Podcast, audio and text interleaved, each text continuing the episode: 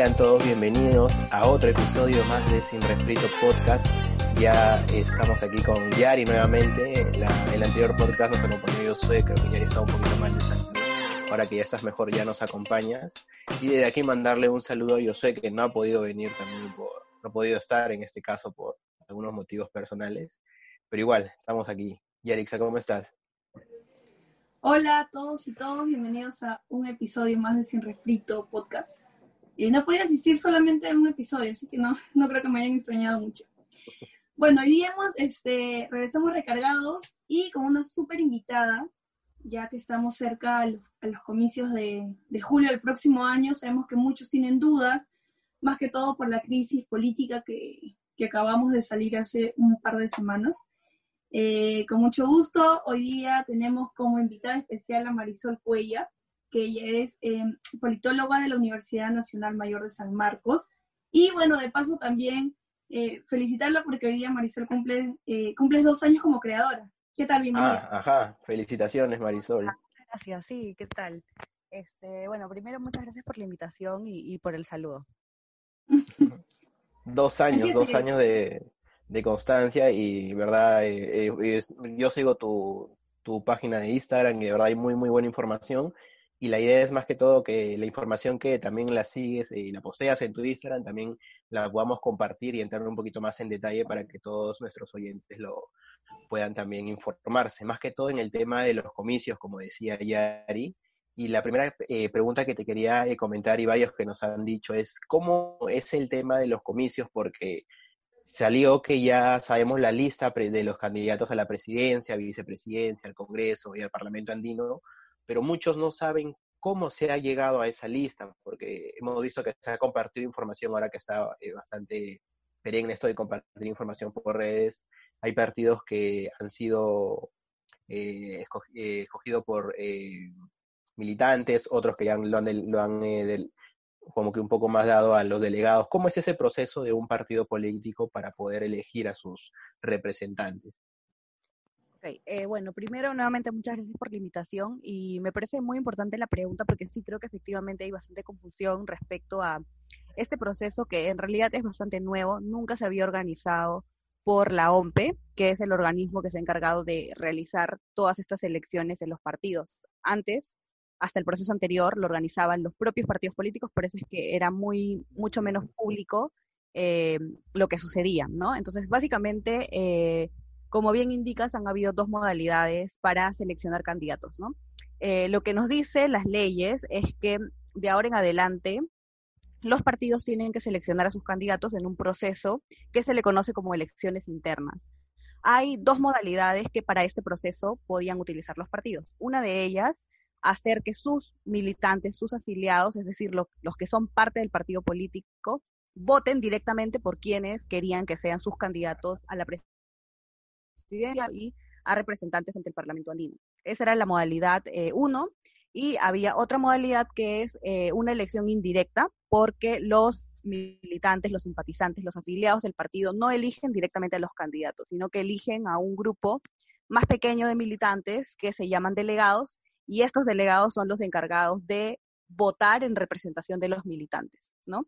Entonces, eh, hablando en cuestión de fechas, el domingo pasado, ocho partidos políticos eligieron a sus planchas presidenciales a través de este mecanismo de militantes eh, y los otros partidos que quedan eh, eligieron a los delegados que van a votar este domingo por los candidatos. O sea, oficialmente vamos a tener a todos los candidatos el domingo recién. O sea, ya ah. igual eh, se ha difundido estas listas porque eh, los partidos que van a ir a elecciones este domingo solamente tienen un postulante por candidato. Son en realidad eh, candidatos únicos, entonces ya prácticamente es conocido quiénes van a ser los postulantes a los diversos cargos de elección, ¿no? Entonces,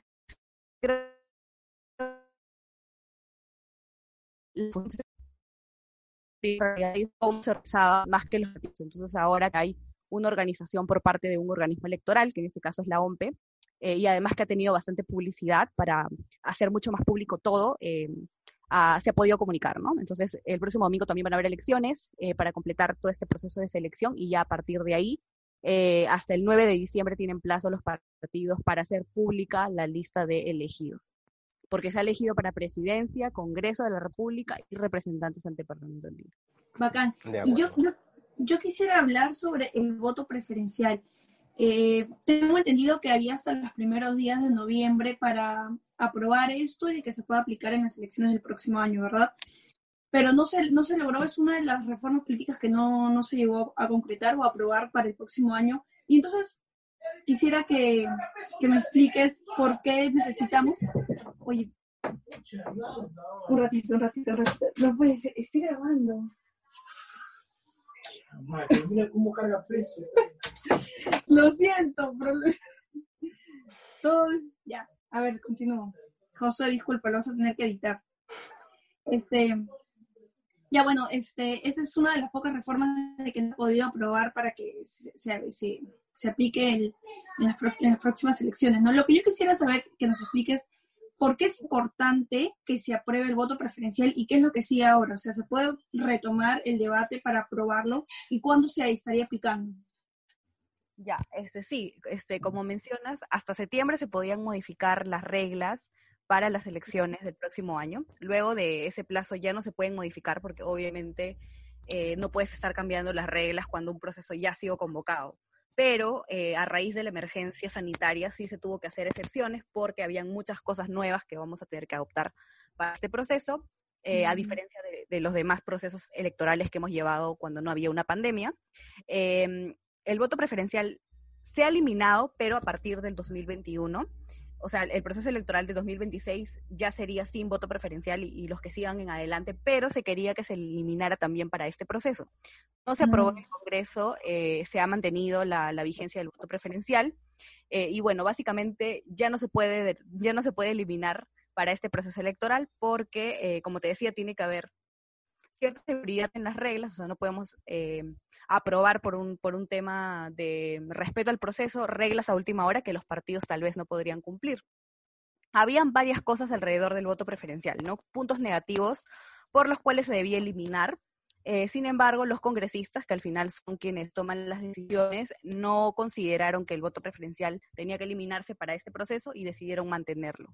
Entonces, sigue vigente para las elecciones del próximo año, eh, utilizamos voto preferencial para las elecciones al Congreso, doble voto preferencial para las elecciones al Congreso y también de representantes ante el Parlamento Unido. También tenemos doble voto preferencial. Entonces vamos a tener que utilizarlo, así que mm, creo que hay que saber el voto preferencial, solamente como un dato eh, respecto para qué sirve, eh, lo que hace el voto preferencial es que te da la posibilidad de que tú le des prioridad a dos candidatos de la lista de candidatos al Congreso y de representantes ante el Parlamento andino, ¿no? Por ejemplo, en el caso de nosotros que somos, no sé, de Lima Metropolitana, por ejemplo, vamos a votar por 33 congresistas. Cada congresista tiene un número del 1 al 33 y el número influye muchísimo en qué posibilidades tienes de salir elegido.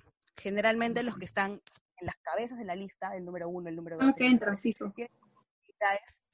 tiene más posibilidades de salir elegido. Ah, eh, pero con el voto preferencial, por ejemplo, un ciudadano cualquiera le puede dar su voto al número 33, por ejemplo, o al número 18 porque tú consideras que esa persona es más apta para, ser congresista que la que está en el número 1 o en el número 2. Entonces, eh, tienes esa posibilidad de alterar un poco esta, esta conformación de lista y de darle más posibilidades a los candidatos que están con números al final de la lista de salir elegidos. Entonces es importante saber porque ya no solamente tienes que votar por el Congreso, sino que tienes que utilizar tus votos preferenciales para que además garantices que para tu criterio las mejores personas van a poder tener posibilidades de entrar al Congreso, ¿no? También se puede aplicar eso para el Parlamento andino. Genial. Correcto. Por respecto, por ejemplo, ayer le estaba leyendo un poco el, el, comercio y había una nota que decía sobre la participación que era muy poca de los militantes en los partidos políticos. ¿Esto por qué se debe? O sea, no, no le explicaban muy bien. Eh, decían que, que eh, en, en, condicional ponían de que era por la pandemia. ¿Es por la pandemia o es porque solamente hay un candidato presidencial o, a qué se debe la poca participación?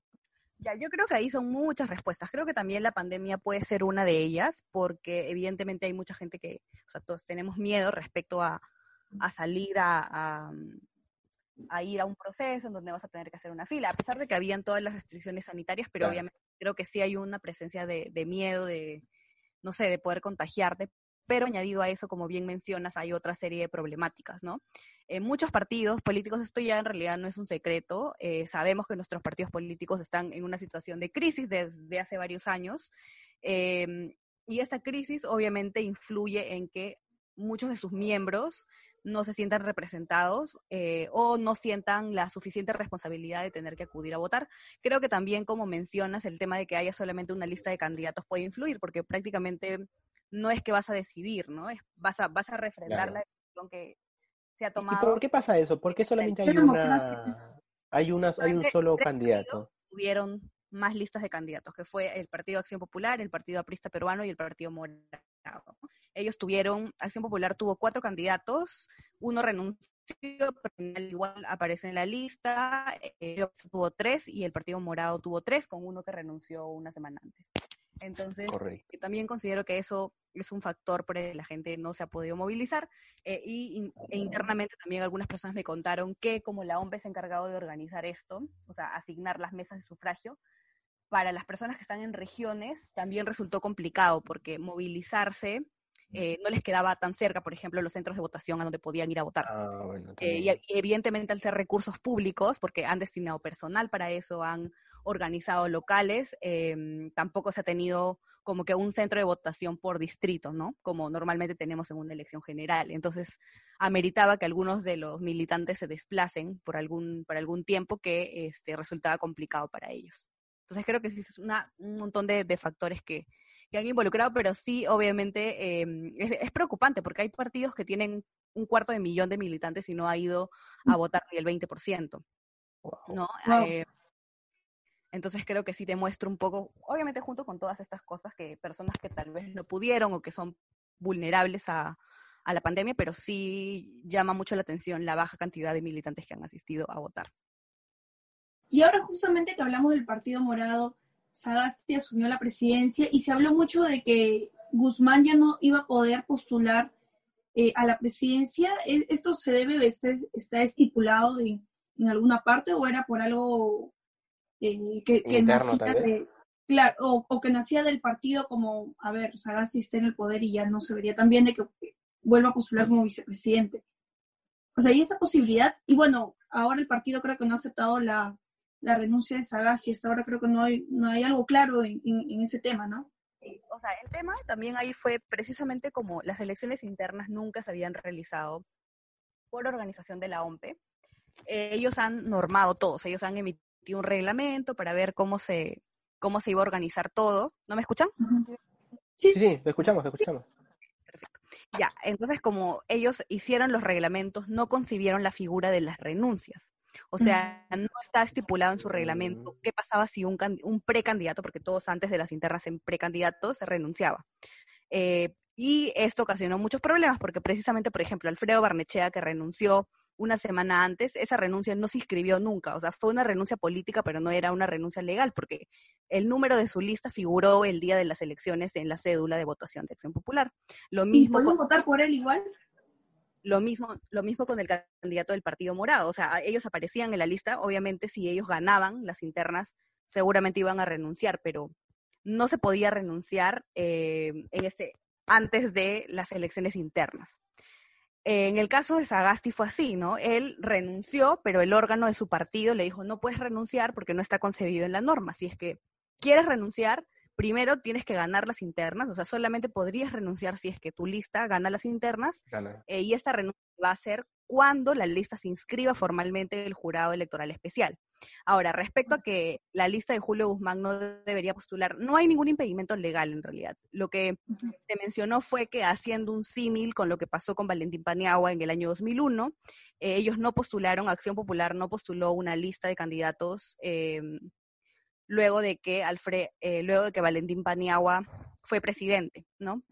Entonces se intentó, eh, bueno, se mencionó, se sugirió por parte de algunos partidos que este, también hicieran lo mismo, pero no hay en realidad un impedimento legal. Y por parte de Sagasti, él sí ha renunciado a su precandidatura, o sea, la renuncia sí se va a inscribir, eh, solamente se quedarían en la lista Julio Guzmán y Flor Pablo, que es la primera vicepresidenta. Aunque no, no quedó clara si van a poder reemplazarlo con otro candidato o no pero la renuncia de Sagasti sí se debe inscribir, o sea, ya está suscrita solamente para presentarla eh, hasta el 22 de diciembre, en este caso que tienen plazo los partidos. Ah, ok. Correcto. Mm, Por ejemplo, eh, bueno, en este caso tocando hoy el tema de Vizcarra que se va a postular al Congreso, él tocaba el tema en, en una entrevista de que es, por ejemplo, su, su caballito de batalla iba a ser la eliminación de la inmunidad parlamentaria. Mucha gente se pregunta, y yo creo que Vizcarra, de por sí es una opinión personal, va a entrar al Congreso por su amplia aprobación, pero ¿es posible la eliminación de esta inmunidad parlamentaria? ¿Qué se tiene que dar para que pueda, eh, para que pueda darse este, esta figura? Porque de repente hay muchos congresistas, bueno, casi la mayoría de congresistas tienen algún tipo de sentencia, y para que se elimine eso, tiene que aprobarse, el, tiene que aprobar el Congreso, no sé, ¿es, es difícil llegar a ese punto o Vizcarra lo puede lograr? No, es- no es- de hecho acaban de aprobar un dictamen para modificar, bueno, para eliminar, no, no he revisado el, el detalle, o sea, acaban de aprobar un dictamen la Comisión de Constitución, esto se va a tener que ver en pleno, pero, o sea, no es complicado, eh, pero obviamente depende de voluntad política, depende también de cómo regules esto, ¿no? Porque hay muchas posibilidades para reformar la inmunidad parlamentaria. Algunos sugerían que se eliminara, otros sugerían que eh, se quite, ah, o se modifique la institución que se encarga de, de levantar o de quitar la inmunidad parlamentaria y se, dere- se, uy, se encarga esa tarea a la Corte Suprema. O sea, habían muchas posibilidades de eh, modificar la inmunidad parlamentaria con la finalidad de que la gente no la perciba como que utilizan esta prerrogativa para justificar Como impunidad, ¿no? otro tipo de, de situaciones, ¿no? Entonces, ya, hay- bueno, no he leído el dictamen, tendremos que revisar qué es lo que se ha aprobado, porque hay también muchos tipos de inmunidad, ¿no? Inmunidad de arresto, inmunidad de proceso. Entonces, son cosas bastante y, Mm, y con mucha especificidad, pero se ha aprobado una, habrá que ver qué se ha propuesto, pero sí, o sea, la, proponerle la eliminación de la inmunidad es, es posible, o sea, depende en realidad de, de los congresistas, ¿no? Ahora que pueda tener un respaldo es otro, otro asunto y Ah, es lo complicado en realidad. Entonces, porque no, no lo lograron hacer a pesar de que había una propuesta. Y cuando aprobaron la, la eliminación de la inmunidad, aprobaron otra cosa, eliminaron la inmunidad de Contralor de la República, del Defensor del Pueblo. O sea, cuando sucedió esto de en julio, si no me equivoco, que aprobaron un proyecto eh, eh, sin debate. Sacando la vuelta. Sí. Entonces, em, creo que tendríamos que ver qué, qué han aprobado ahora, pero sí, o sea, sí es una, es una facultad posible de los congresistas de modificar este tipo de cosas. Claro, hoy día justamente la comisión ha aprobado esto, luego pasa al pleno y si el pleno lo aprueba, está ya aprobado o Se tiene que ratificar en una segunda votación, me parece, porque es una reforma constitucional, eh, y ya a partir de ahí puede entrar en vigencia. Ah, en ese Wow, caso ya no Vizcarra se quedaría. en ese caso que Vizcarra se quedaría ya. aprobado. Eh, y sí, prácticamente se, se modificaría el tema de, de la inmunidad, ¿no? No sé si la han eliminado Mm. o han cambiado quién la levantaría. O sea, tendríamos que ver. Ahora tengo una duda, los congresistas pueden, eh, los con- actuales congresistas eh, pueden participar en esas elecciones al Parlamento andino. Sí. O sea, no hay reelección inmediata en el mismo cargo, pero el Parlamento andino es otro, Ah, Eh, pero sí. ya es otro órgano, ¿no? De hecho, hay varios eh, congresistas que van a postular al Parlamento andino. Eh, se, mencionaron varios nombres este, mm, que de precandidaturas al Parlamento andino. Entonces, sí, probablemente varios postulen porque no tienen impedimento. O sea, la reelección está prohibida en el mismo cargo y solamente de forma inmediata. Pasado un periodo, ellos pueden volver a postular. Ah, ok, eso te iba a preguntar, pasado un periodo. Ok, y ellos para postular tienen que pedir una licencia.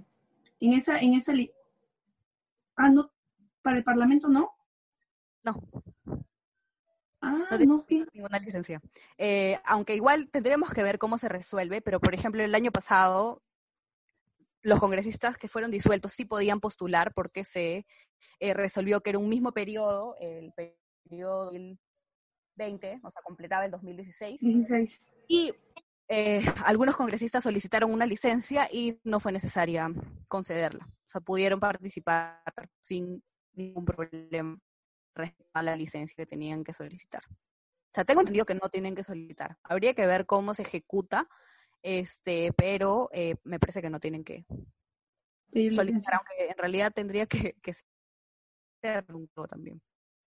Claro. Ah, Ahora, por ejemplo, eh, con todo esto de las marchas y, y, la activa participación más que todo de los jóvenes en política, que es algo que eh, en unos años no se tanto, de repente para los que nos escuchan se pueden llevar bastante información de este podcast, para los que te siguen también, a mi parecer, compartes una muy buena información bastante detallada, pero de repente hay más jóvenes que aún no saben cómo poder entrar a la política, de repente lo ven como que un poco tedioso, lo ven muy gaseoso, hay términos que de repente no, no entienden.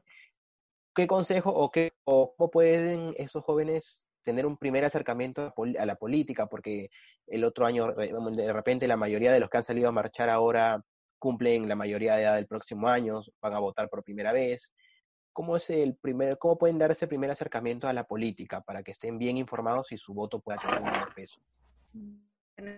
Yo creo que lo primero es tener conciencia y tener claro que hay que informarnos en alguna medida de lo que sucede. Hay muchísimas fuentes para hacer esto. ahora que han aparecido tantas plataformas en redes sociales, aunque igual hay que tener mucho cuidado con, con qué cuentas eh, o que, de qué ah, cuentas te basas, pero eh, hay muchas formas de consumir noticias para estar informados. Creo que eso es lo primero que tenemos que hacer y ya como un tema de deber ciudadano todos, este, mayores, jóvenes en general, porque muchas de, las cosas que han sucedido se deben a que precisamente eran muy poquitos los que estaban en el ambiente político. O sea, es algo eh, que ha sido por muchos años, o al menos por los últimos 20 años, algo bien restringido, ¿no? O sea, la política era una cosa, eh, la, vida cotidiana era otra y no había un vínculo. Ahora que hemos tomado mucha más conciencia respecto a que es importante vincularnos, yo creo que lo primero, el primer paso es estar informados de lo que sucede, porque a raíz de eso vamos a poder tomar decisiones, ¿no? Ya que los partidos políticos, a través del Congreso, em, que tienen presencia en el Congreso, tienen cierto desempeño que tú puedes evaluar en una elección. Ahora, para las próximas elecciones también hay muchísimas cosas que hay que saber. ¿no? Respecto a qué es lo que hace un presidente, o sea, cosas tipo básicas que se había asumido que muchas personas lo conocen porque nos enseñan en el colegio, no lo sé, pero que no es así. Entonces hemos asumido mal.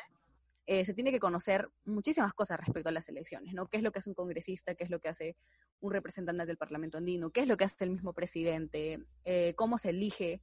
Eh, ¿Cómo emitir un voto sin que se vicie? Porque también eso es otro tema es que hasta el día de hoy las personas siguen confundiéndose respecto a cómo utilizar el voto preferencial. O sea, hay muchas cosas técnicas que hay que conocer para poder ir a votar informados y que no nuestro voto no se vaya a invalidar por algún error nuestro. Yo creo que lo primero, ir acercándose. O sea, yo, no sé, siempre reviso, por ejemplo, las noticias en alguna hora del día. De hecho, ahora que nuevamente estamos en una situación previa a una crisis política, otra vez, eh, revisar yo creo que, al menos los noticieros, no sé, o sea, dependiendo, ¿no? Hay muchas formas, tal vez periódicos que confíes, eh, o viendo algún noticiero que te parezca confiable, o hasta revisando información en, en estas cuentas que han aparecido ahora que comparten información de forma mucho más dinámica. O sea, hay muchas maneras de, de informarnos, así que creo que mm, ese es el primer paso, o sea, la información para que pueda saber qué está pasando y a raíz de eso tomar una decisión. Y en paralelo a las elecciones del 2021, ahí sí hay un montón de cosas que hay que aprender, ¿no? y que no son complicadas en realidad, o son este, cosas que mm, son sencillas, pero que no todo el mundo las conoce o no todo el mundo las tiene presente y que hay que tenerlas presente para poder ese día ir a votar de forma informada y em, no repetir lo que nos ha pasado en este proceso electoral. Bacán. Ahora, una consulta. Eh, si es que este Congreso le niega la investidura a dos gabinetes de Sagasti, eh, pero, pero paralelamente sabemos que en el último año no se puede disolver el Congreso, ¿qué pasaría si es que llegamos a esa figura? Mm, crisis, más. De nuevo. Eh, porque nuevamente tienes que nombrar otro gabinete, o sea, vamos a alargar, eh, dejar sin cabeza a los ministerios, que ya desde que fue vacado el presidente están sin cabeza prácticamente. Eh, y creo que la situación de crisis se extendería, ¿no? Porque tienes que buscar nuevamente nuevos ministros que puedan ocupar las carteras, eh, volver a presentarte ante el Congreso para ver si te da. Y en realidad nos quedan ocho meses para el cambio de gobierno. O sea, no hay, no es que hay mucho que, el nuevo presidente tiene agendas muy concretas, ¿no? Garantizar neutralidad en las elecciones del próximo año, el tema de la vacuna, que, va a tener que desarrollar toda la logística para poder vacunar a las personas de acuerdo a ciertos requisitos, em, y básicamente mitigar algunas de las crisis que han explotado este, pero más que eso no, entonces no hay tiempo, o sea, no tenemos tiempo para volver a presentar otro gabinete, ya de por sí estamos en realidad la, con, con el tiempo justo, entonces si es que se le negara el voto de confianza, sería una crisis. Seguir, seguir. No hay otra, otra respuesta, ¿no? Y obviamente para todos los peruanos, nuevamente mm, nos vamos a ver afectados porque no vamos a tener cabezas en los sectores que se encargan de ver aspectos tan importantes como la salud, como la economía, como la educación. Entonces, no, no, no saldría nada positivo. ¿Y hay un, un tiempo mínimo para pedir la investidura? O sea, que el gabinete, no sé, o un tiempo máximo para pedirlo. O sea, luego que juramentas tus ministros, te dan 30 días para que vayas al, al Congreso a solicitar este voto. En este caso siempre se trata de hacerlo lo más pronto posible porque no tenemos tiempo eh, y se iba a hacer mañana y pasado mañana, el 3 y el 4, ¿no? Entonces, se vota generalmente en la misma sesión que se solicita, así que el mismo día, en realidad, en- tal vez en la madrugada, como se ha acostumbrado a dar el voto de confianza a los ministros en los últimos, en los últimos votos, en las últimas sesiones, eh, tendríamos que saber cuál es la respuesta. Tengo una, una pregunta, eh, no sé si tal vez la, la podría responder de repente, no. Con respecto a la entrevista que dio Sagasti, ¿no? Con Rosa María, eh, perdón, con Mónica Delta, con Pamela Bertis, este, y la que está en la periodista de Cuarto Poder. Se dice que fue un té de tías, que fue muy blando, muy tibio, no, no se le llegó a preguntar de una manera más así a la yugular. ¿Coincides con esa opinión? Por, ¿O de Eh, repente mira, está no, bien por lo que el poco no- tiempo que tenía? No vi la entrevista, o sea, revisé la nota periodística que, que la sacó, no, no la pude ver, eh, pero creo que, mm, o sea, a ver, hay algunas demandas concretas de la población respecto sobre todo a la sanción de los responsables por las muertes que eh, se dieron en las marchas. O sea, eso Claro. es algo que tenemos pendiente desde hace semanas y eh, no nos vamos a cansar de pedirlo. O sea, esto en realidad ya lo digo como ciudadana. Eso está pendiente, tener a los responsables de eh, la violencia que se dio en las marchas y la represión ciudadana eh, que vi- vivimos ¿Tú, todos. paréntesis, fuiste a marchar? ¿Fuiste a las marchas? entonces, eh, creo que la molestia vino por ese lado, porque no, hasta el día de hoy ya pasaron dos semanas y no tenemos responsables. eh, y creo que la gente va a seguir molesta hasta que no se tengan responsables, o sea, hasta que no haya sanciones, hasta que no eh, sepamos quiénes son las personas que van a asumir la responsabilidad de lo que sucedió. Entonces creo que fue por ese lado. eh, se hicieron preguntas de otro tipo que en realidad no son prioritarias y creo Playas, que las también por ahí la. Eh, pero sí, o sea, yo creo que en realidad hay una demanda muy concreta respecto a la sanción por lo que sucedió en las marchas, que fueron el asesinato de dos personas eh, que fueron a marchar, a manifestarse y que fueron reprimidas. Entonces, hasta que eso no se solucione, obviamente va a haber molestia y sobre todo si es que no le preguntas o no, no hubo preguntas o no hubo una respuesta respecto a ese tema, ¿no? Que, que está generando y que va a seguir generando eh, respuestas por parte de, o sea, demandas de respuestas por parte de la gente. Ahora, el ministro del Interior acaba de renunciar, bueno, hace un par de horas, después de, después de unos días, por de nuevo por presión del Congreso. ¿Cómo ves? Para mí, yo veo que se está repitiendo la figura y, y que de nuevo, no sé, podrían llegar de nuevo a sacar. Bueno, creo que ahí tenemos que tener en cuenta un poco las dinámicas del poder ejecutivo y del poder legislativo. Eh, este ejecutivo, en realidad, no tiene congresistas suficientes como para tener asegurado el voto de confianza, ¿no? Tienen menos de, menos de 15 congresistas eh, y gobernar sin un congreso es algo que es imposible. Ya lo hemos visto, lo vimos con PPK. Él no tenía congreso, tenía 18 congresistas eh, frente a 73. Fue imposible gobernar desde que él empezó su periodo. Comenzaron toda esta figura de interpelación de ministros hasta que terminó en un proceso en el que tuvo que renunciar porque lo iban a vacar. Lo mismo con Martín Vizcarra, ¿no? Él tampoco tenía presencia en el Congreso eh, y estuvo, atravesó dos procesos de vacancia, en el segundo se concretó. Entonces, esta figura es imposible de eh, ignorar. O sea, un presidente tiene que tener Congreso. Entonces, en esta figura nueva tenemos el mismo escenario. Tenemos un nuevo presidente, un nuevo consejo de ministros, eh, pero no, este ejecutivo no tiene respaldo en el Congreso.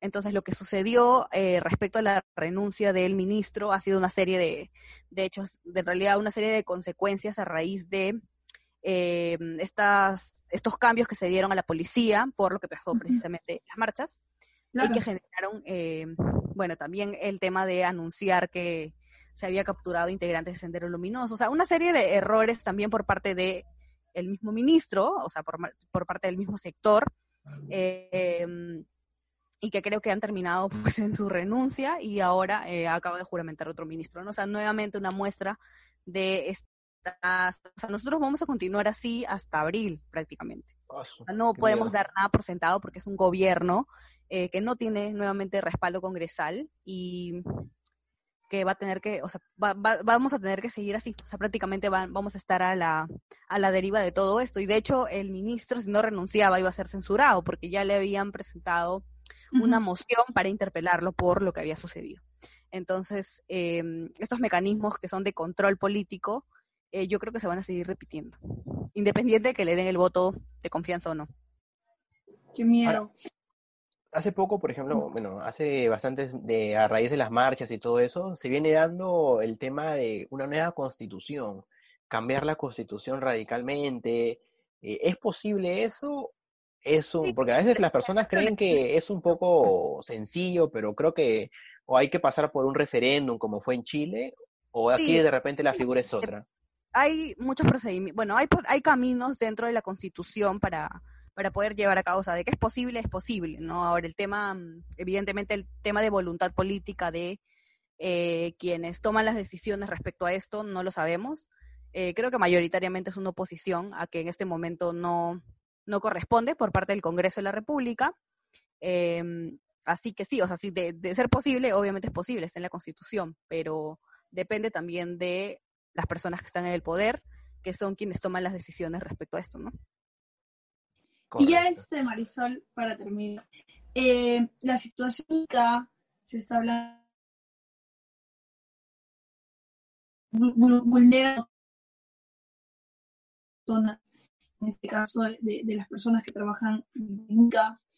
Eh, ¿qué, ¿Qué camino, qué se espera? Derogarla, pero, a ver, la presentar, ¿qué, qué, qué, qué se espera? también se estaba viendo eh, la evaluación de la derogación de este de esta disposición eh, normativa. se derogaría nada más? ¿No se reemplazaría por otro? De los estaba leyendo, hay muchas visiones también respecto a esto, ¿no? O sea, el tema de la derogación es uno, evidentemente, pero creo que hay algo más grande, ¿no? No solamente derogar, sino también eh, generar un nuevo marco que claro. adapta las necesidades de los trabajadores, no en esta situación de laboral. Eh, hay un grupo de expertos que también mencionaba lo peligroso que es simplemente o por querer hacer nada más, porque yo creo que sí, evidentemente hay que reformarnos, o sea, no podemos eh, ignorar que han habido episodios de explotación laboral, entonces creo que vamos a tener que ver cuáles son los caminos que se abren y también ver cómo lo enfrentan al final el Congreso de la República, que es el que tiene en este momento la potestad de, de tomar las medidas. Ahora vamos a saber qué, qué es lo que se decide, porque estaban entrando en, en agenda respecto a esto. Bueno, esperemos que se pueda llegar a una... Sí, de verdad, porque de repente, si no fuera por estas marchas, este tipo de, de manifestaciones que está haciendo la, la, gente en ICA, muchos de nosotros tal vez ni siquiera eh, le echábamos un ojo a esta reforma, ¿no? A esa ley Klimper, como dice. Sí, no, y lo peor es que ha sido ampliada hasta 2031. O sea, y eso es lo, raro porque es, es, increíble el nivel de explotación que te paguen 39 soles por más de 12 horas de trabajar. Eh, bueno, de repente no creo que, a mi parecer no creo que se pueda derogar, pero tal vez que se pueda reformar, ¿no? Y ya, eh, Marisol, desde aquí, tanto Yarixa como yo, te agradecemos por, la, por aceptar la invitación, de verdad que nos ha despejado bastantes dudas, algunas eh, también dudas que tenían las personas que nos oyen, de verdad también han sido totalmente despejadas. Gracias por, la, por aceptar la, la invitación al podcast. Gracias a ustedes por invitarme. Marisol, más bien en tus redes vi que estabas dando un taller, o me parece que ya sí, no lo puedo, pero quizás... Ah, bueno, ya, eh, de hecho ya están cerradas las inscripciones eh, para la inscripción de boletines en correos electrónicos, pero cada semana o cada dos semanas voy a estar colgando esta información respecto a las elecciones eh, para que la puedan descargar cualquier persona que vea las historias. Ok, pero si vienen más, más, más talleres para que la gente se Ojalá que podemos abrir más. O sea, el tema es que como ahora el plazo está tan justo, o sea, nos faltan cuatro meses nada más, y son bastantes temas los que hay que repasar. Entonces, voy a tratar de colocar todo este material público, pero eh, igual recién ha salido el primer boletín, van a seguir saliendo más, probablemente ocho o nueve, entonces em, lo van a poder descargar por historias. Este, cada lunes de cada semana probablemente salga, así que es gratis para que puedan. Y lo que contiene básicamente es información básica respecto a las elecciones, ¿no? Eh, ¿Qué es lo que tenemos que saber para poder votar y tomar una decisión informada? No, no hay en realidad nada de proselitismo político, es netamente respecto a las elecciones. Informativo. Eh, sí, entonces, eh, les recomiendo que, lo descarguen porque creo que está súper dinámico eh, y les va a ayudar si es que son nuevos electores, sobre todo, que hay tantos, tantos jóvenes que van a votar, este es su primer proceso y que hacerlo bien y con la mayor información posible. Puedes seguir a Marisol Cuellar en Instagram como una.politóloga. Y no te olvides que puedes seguirnos en todas nuestras redes sociales y plataformas digitales como Sin Refrito Podcast. Y lo más importante, no te olvides de suscribirte a nuestro canal de YouTube.